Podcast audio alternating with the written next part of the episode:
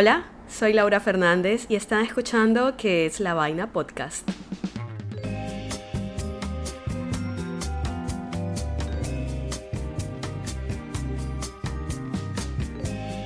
Hola amis, ¿cómo están? Gracias por acompañarme de nuevo. Espero hayan tenido una linda semana. La verdad la mía estuvo algo cargada. Esto de ser estudiante universitaria, hacer ejercicio, tratar de comer saludable, tener un podcast y un emprendimiento no es fácil. And I'm just a girl pero se está logrando. Aún así, les tengo que decir la verdad, este podcast a mí me trae mucha felicidad, así que no tengo quejas, estoy feliz de estar acá con ustedes. En el episodio de la semana pasada me dejaron varios comentarios, pero como la mayoría de personas que escucha y ve este podcast son mis amigas y mi familia, me lo suelen hacer por privado, pero es que se los tengo que compartir porque son espectaculares. Les voy a leer uno. El que les quiero mostrar es mi comentario favorito y me lo hizo una amiga. Y dice lo siguiente. Oye, qué corronchera de Greatest Showman. Ja, Igual amo la película, pero ajá. Ese comentario está hermoso, me encanta. Y si no entiendes de lo que estamos hablando, por favor, actualízate y escucha el episodio de la semana pasada. En este hablamos de The Greatest Showman, la película pero su verdadera historia y le hicimos justicia a Jenny Lind. De paso, creo que acá podemos abrir nuestro diccionario costeño y añadir nuevas palabras. Recuerda que el diccionario costeño es donde te explico ciertas palabras o expresiones que digo que no todo el mundo puede entender porque hacen parte de la costa caribe colombiana. La primera palabra que vamos a ver el día de hoy es corroncho, que en verdad siento que tiene muchos significados, pero me puse a investigar y te voy a contar qué encontré. El diccionario de colombianismos del Instituto Caro y Cuervo define corroncho como una persona o un objeto ordinario o de apariencia desagradable, referido a una persona que es de la costa atlántica colombiana según las personas del interior del país. Como dice la definición que les acabo de leer, Parece que esta palabra nació como un término despectivo de las personas del interior del país hacia las personas de la costa atlántica colombiana, de donde es su querida host, Laura Fernández. Pero con el paso de los años hemos terminado adoptando esta palabra acá y hasta hubo movimientos para quitarle esa connotación negativa. Si tienes una mejor explicación o definición de la palabra, porfa, déjala en los comentarios. La otra palabra que aprendimos de el mejor comentario del mundo fue ajá. ¿Y qué te puedo decir de ajá? significa todo y significa nada al mismo tiempo, pero según el diccionario costeño de la Universidad Tecnológica de Bolívar, la palabra ajá es utilizada para saludar, para probar algo o para llamar a alguien. De nuevo, si tienes una mejor definición, déjamela saber, pero esa me gustó bastante. En verdad, revisen ese diccionario, es espectacular. Bueno, después de la introducción más larga del mundo, vamos a darle inicio a este episodio. Es un viaje raro, creo que es la palabra ideal. Es un viaje raro donde van a ver cómo funciona mi mente. Les cuento. Hace unos días yo estaba en Twitter, actualmente llamado X, aunque solo conozco a una persona que lo llama así. Y me apareció un meme. Y antes de que me pregunten si basé todo un episodio en un meme que encontré en Twitter. Somos muy serios acá en qué es la vaina podcast. Voy a describirlo para quienes estén escuchando desde Spotify o desde Deezer. Es una imagen donde primero sale una mujer y arriba dice mujeres escogiendo desodorante y al lado salen flores, vainilla, frutas, cosas así. Y abajo sale hombres escogiendo desodorantes. Pero ahí sale fuego, aviones de guerra y un tiburón. Ustedes me dirán a qué huele un avión de guerra. Entonces quedé intrigada con esta imagen porque siento que no están muy alejados de la realidad, ¿no? Entonces es por eso que hoy vamos a ver qué es la vaina con los productos y el género. Antes de comenzar te recuerdo que yo no soy investigadora profesional, solo soy extremadamente ñoña, me gusta aprender y compartir esta información con mis amis. Así que ya sabes. Cuando vi este meme, mi mente hizo la conexión enseguida con esa propaganda que salió hace 15 años de Ego Shampoo para hombres. ¿Alguien más se acuerda? No puedo ser la única.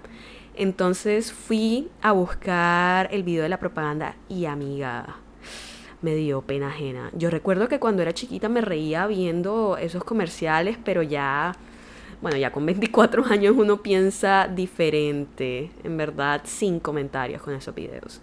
Mentira, en verdad siempre tengo muchos comentarios y opiniones, y eso es lo que vamos a ver. Una de las cosas que dicen en uno de los videos, porque hay varios, es lo siguiente. Nosotros los hombres necesitamos nuestro propio shampoo. Uno que evite la caspa, prevenga la caída del pelo y que huela a hombre, a varón. Punto. Amigo, está bien, es que en la propaganda parece como algo molesto, como algo agitado. Y also, yo pensé que a las mujeres también nos daba caspa y se nos caía el pelo. No sé, tal vez me equivoco. Y como esto continúa, luego dice, el pelo de las mujeres y de los hombres es diferente. ¿O acaso usted ha visto una mujer calva o con entrada? Los hombres no podemos seguir usando shampoo para mujeres. Bueno, yo sí he visto mujeres calvas y con entradas, también. Tal vez no igual a la de los hombres, pero eh, sí existen. Y miren, yo no soy científica, yo no te puedo decir cuál es la diferencia entre el cabello de los hombres y de las mujeres. Sé que existe la alopecia androgénica, o sea, la, la calvicie masculina, pero en verdad yo siento que estos comerciales están más enfocados en ser hombres masculinos que en tratar todo esto de la calvicie o de la caspa. A mí, y este ni siquiera es el peor comercial del producto, hay uno que dice, hoy en día hay mujeres presidentas, corredoras de carro y hasta jugadoras de fútbol. A este paso que, ¿no nos van a dejar nada? Acá respondemos a la pregunta de Carlos Vives de ¿dónde está el patriarcado? Uno cree que en el siglo XXI no se encontrarían comerciales así, pero sorpresa, el patriarcado está muy bien y te manda saludos, que cómo estás. Volviéndonos a enfocar, también me di cuenta que hay otros productos que tienen, o más bien tenían, eh, publicidades similares, tipo Old Spice o Axe. En verdad los comerciales con el tiempo han mejorado, pero bueno, esto pasó.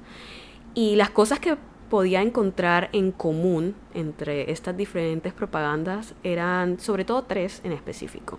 La primera y al parecer la más importante era oler a hombre. Esa necesidad de oler a hombre varón punto, como dicen los de ego. La segunda es que cuando usan el producto que venden, siempre les llueve mujeres. De repente se sienten súper atraídas. Y la tercera es que los comerciales suelen ser como muy violentos o extremos. Es curioso, ¿en serio necesitas fuego y, no sé, inserten cosas extremas aquí para vender un shampoo? como que me parece raro. Ah, y también he visto que aparecen como muchos animales, tipo osos o el tiburón del inicio que les mencioné. Y esto me recordó a Ken en la película de Barbie, que está obsesionado con los caballos no sé, a mí me encantó esa película. Yo sé que hay muchas opiniones, pero bueno, creo que esa conexión es válida. Por otro lado, los comerciales de productos femeninos suelen ser más tranquilos y no se enfocan en la necesidad de oler a mujer. Normalmente lo que encontré es que dicen que vas a oler bien por cierta fragancia en específico, que te van a ayudar al cuidado de la piel o del cuerpo y eh, muchas veces que te van a ayudar a solucionar problemas que en verdad son cosas inventadas por la sociedad y no son ningún problema, como tener que aclararte las axilas porque se te oscurecieron por la depilación. Y acá de una un paréntesis, ¿no les parece que deberíamos hacer un episodio hablando de la depilación y el género? No puedo ser la única a la que le parece interesante, pero les pregunto, porfa díganme. La única propaganda que encontré que fuese diferente, o sea, propagandas de mujeres, digamos, era la de Lady Speed Stick, que era este personaje que se llamaba Barbara Blade, que usaba un sombrero de Indiana Jones y hacía cosas extremas, pero siempre olía bien y atraía un hombre al final. Y estas propagandas también. han cambiado con los años, afortunadamente. Bueno, ya vamos a adentrarnos más en el análisis, pero antes de hacerlo quiero decir un pequeño disclaimer. No necesariamente, y lo tengo muy en claro, porque seas mujer tienes que usar productos femeninos o porque seas hombre, productos masculinos. Literalmente usa lo que quieras y lo que te haga feliz. Creo que también es necesario que hagamos la diferencia entre sexo y género porque no son la misma vaina. Ténganme paciencia, hay que hacer esta explicación porque esto es importante. Sexo, según el Canadian Institute of Health Research, se refiere a un conjunto de atributos biológicos en seres humanos y animales. Se asocia principalmente a características físicas y fisiológicas como los cromosomas, la expresión genética, los niveles y la función hormonal y la anatomía reproductiva slash sexual. Y, por otro lado, el género se refiere a los roles, comportamientos, expresiones e identidades socialmente construidos de niñas, mujeres, niños, hombres y personas con diversidad de género influye en cómo las personas se perciben a sí mismas, a los demás y en cómo actúan e interactúan en la distribución del poder y en los recursos en la sociedad. Mira, para resumirte el cuento, sexo, parte biológica, género, parte mental y social.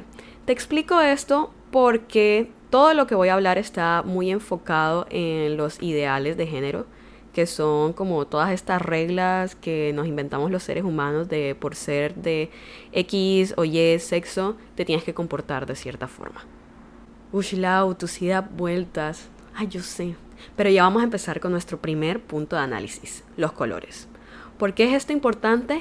Ya te voy a explicar. Resulta que ciertas investigaciones sugieren que el color del envase de un producto es fundamental para las decisiones que tomamos sobre este. Si nos gusta, si no, si es bueno, si es malo. Y es que en verdad tenemos súper relacionados los colores con el género. Tipo, si te digo que pienses en un desodorante para hombres, ¿qué colores se te vienen a la mente? A mí se me vienen negro, gris, rojo. Y, oh my god, la verdad, estoy en lo correcto. Estos sí son uno de los colores que se utilizan en productos masculinos. Y recuerdan que les dije que su publicidad me parecía como violenta. Resulta que este pensamiento mío tiene todo el sentido del mundo, porque normalmente solemos asociar el género masculino y estos ideales de género, o sea, las reglas inventadas, con sentimientos de agresión y dominación. De nuevo les pregunto, ¿están bien? ¿Por qué tanta violencia? Resulta que hasta con el color quieren lograr esto de los ideales de género porque, por ejemplo, el rojo al parecer evoca sentimientos de superioridad física, dominancia, agresividad, lo que estábamos viendo antes, y esto influye en las decisiones de comprar el producto o no. Y mira, hay estudios que dicen que los consumidores masculinos frente a los femeninos, suelen reforzar y mantener su identidad de género con la compra de productos que son patrocinados para ellos. Y siento que esto es súper real y no sé por qué me acordó al papá de una amiga, hola si estás escuchando, que decía que él no se podía poner ropa rosada y no lo iba a hacer porque eso es ropa de mujer. Entonces, no. Bueno, y no juzgo al señor, en verdad lo entiendo, porque es que desde pequeños nos han enseñado a hacer eso. Tal vez no con las generaciones más recientes, ha perdido un poco de importancia. Pero tipo, si tú ibas a una juguetería, yo creo que los oyentes de acá alcanzaron a ir a una juguetería, de una vez tú podrías diferenciar los juguetes de niña y de niño por el color. Los de niña suelen ser rosados y suelen ser que la cocinita, que el bebé, mucha tarea doméstica y los de niños suelen ser más azules o gris o negro y mucho, no sé, camión, carritos, de nuevo, las cosas extremas. Ustedes me dirán, pero yo siento que los niños de ahora no usan juguetes, sino que tienen iPads o tablets, pero creo que muchos de nosotros pasamos por esto, ¿no? Podemos identificar esta situación de la juguetería, me parece. ¿Cómo vamos hasta ahora? ¿Estamos entendiendo todo? Perfecto. Recuerda que si tienes alguna duda, me la escribes y yo con gusto te respondo. Y así vamos a pasar a nuestro segundo punto de análisis, las fragancias. amiga, yo estoy segura que a ti te puede llegar una fragancia cualquier día y puedes decir, huele a hombre, esto es una colonia. Pero, ¿qué es oler a hombre y qué es oler a mujer? Siento que cuando a nosotras nos patrocinan un shampoo o un perfume, siempre dicen que tienen aroma a frutas o a flores o algo similar, pero en los productos para hombres simplemente dice olor a hombre. Literalmente me fui a la página de Ego a ver qué decía y ahí ponían Ego cuenta con fragancias totalmente masculinas. O sea, wow, muchas gracias. Problema resuelto. Ya, ya entendí.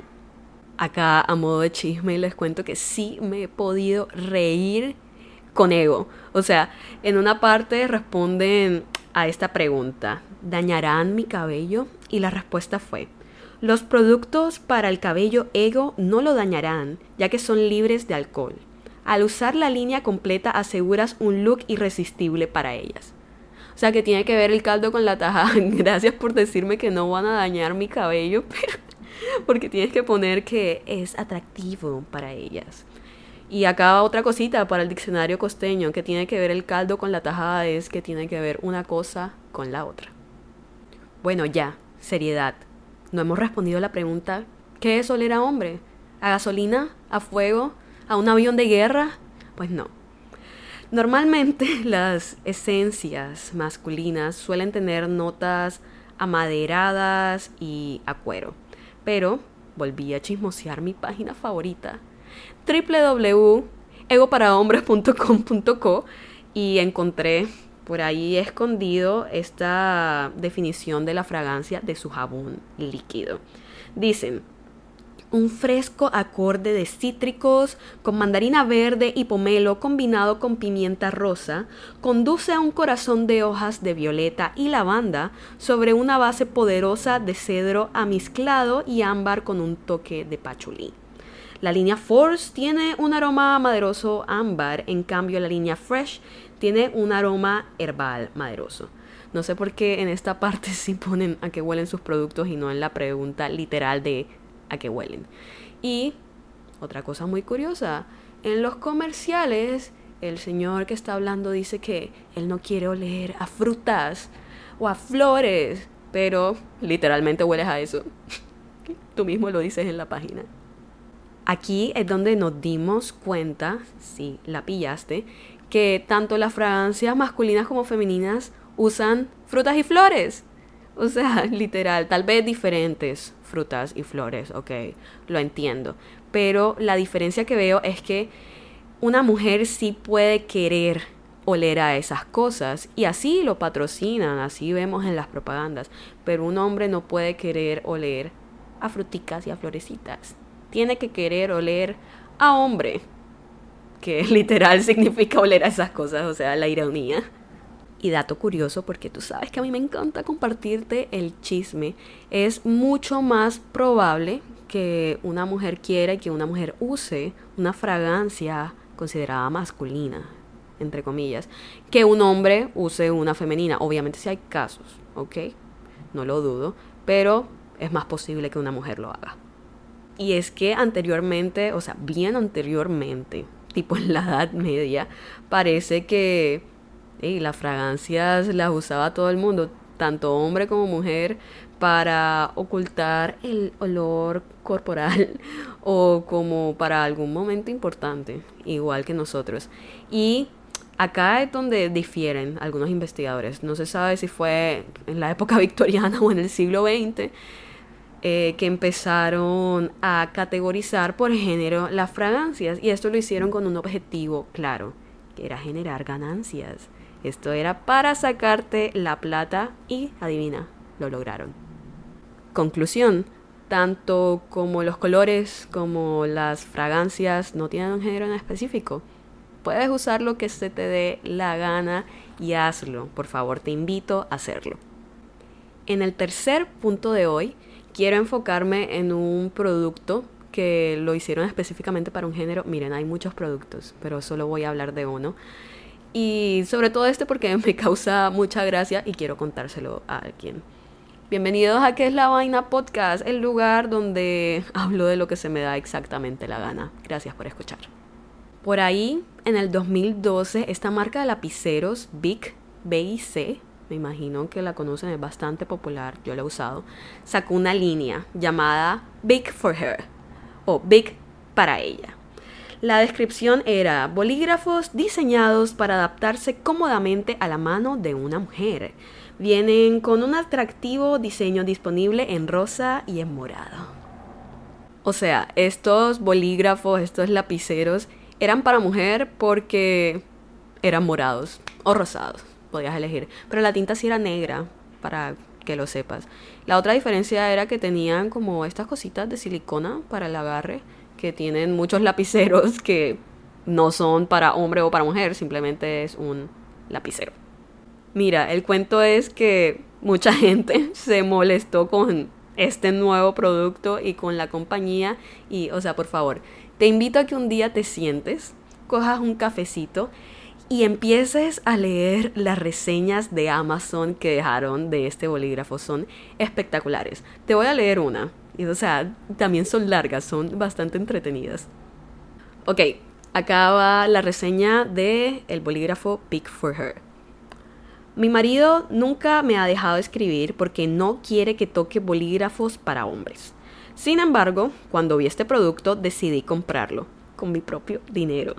Y hasta ahora ha sido fabuloso. Una vez que aprendí a escribir, el color femenino y el tamaño de la empuñadura más adecuado para mis delicadas manitas me han permitido dar rienda suelta a mis ideas sobre nuevas recetas, costura y jardinería.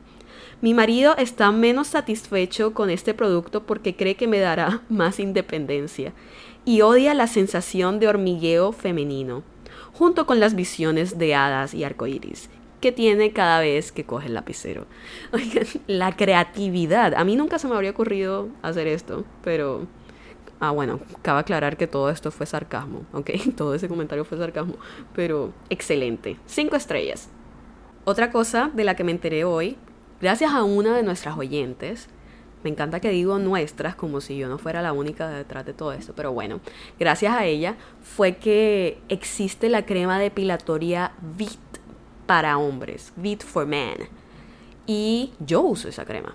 Entonces fui al baño, la cogí y empecé a leer el empaque. ¿A ustedes no les gusta leer empaques? A mí me encanta leer todo lo que dice un producto. Y miren, acá teniendo la cajita en la mano, ya la leí muy delicadamente, leí todito. Eh, en ningún punto dice que este VIT es para mujeres. Pero como ya aprendimos el día de hoy que los colores son muy importantes y esta caja tiene mucho rosado en diferentes tonos, de una vez vamos a considerar que es un producto para mujeres. Entonces, tal vez por eso los hombres no lo querían comprar, sintieron la necesidad en la empresa de crear uno específicamente para hombres. También acá vemos como unas piernas que pueden ser consideradas de mujer. Acá es donde vamos a ver si has aprendido algo hoy. ¿De qué colores crees que es la nueva crema depilatoria Vit for Men? Te voy a dar tres segundos para pensar. Uno, dos, tres. Los colores de este producto son gris y naranja. ¿Latinaste? Déjamelo saber. Yo creo que sí. Yo sé que tú prestaste atención.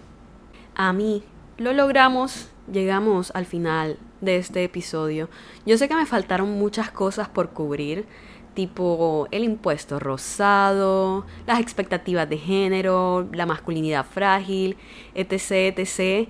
Pero, uno, el episodio sería muy largo. Dos, mi equipo de investigación no da para tanto porque mi equipo de investigación soy yo sola. Entonces, para una próxima ocasión lo tenemos pendiente.